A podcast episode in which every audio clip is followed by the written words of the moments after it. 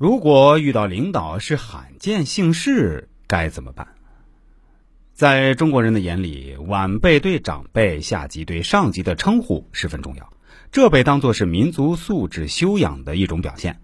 但是中华文化博大精深，有许多字儿虽然是相同的音，但是意思却大相径庭。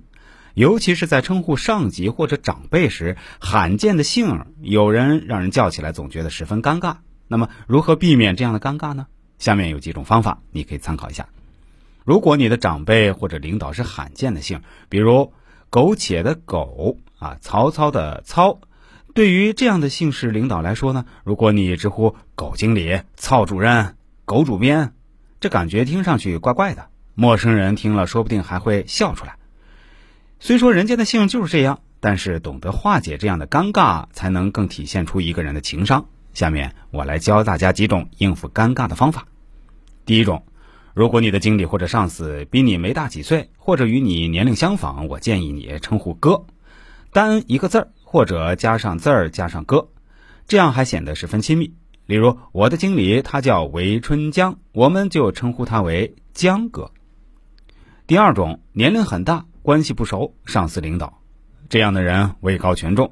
大家称呼时，如果遇到了复杂的姓氏，最好用名字加上总经理，比如说“苟利总经理”，这就比“苟经理”听上去舒服多了。或者干脆什么也不说，直接称呼经理或者领导。如果遇到平常姓氏，就用最简单大方的“张总”“王总”等等。第三种，遇到特殊姓氏的领导，其实领导本身也很纠结，他当领导肯定不是一天两天了。在早期当领导时，一定会给其他人解释过叫什么比较合适。遇到这样的事情啊，就偷偷的问问其他同事如何称呼，显得尊重又不是尴尬。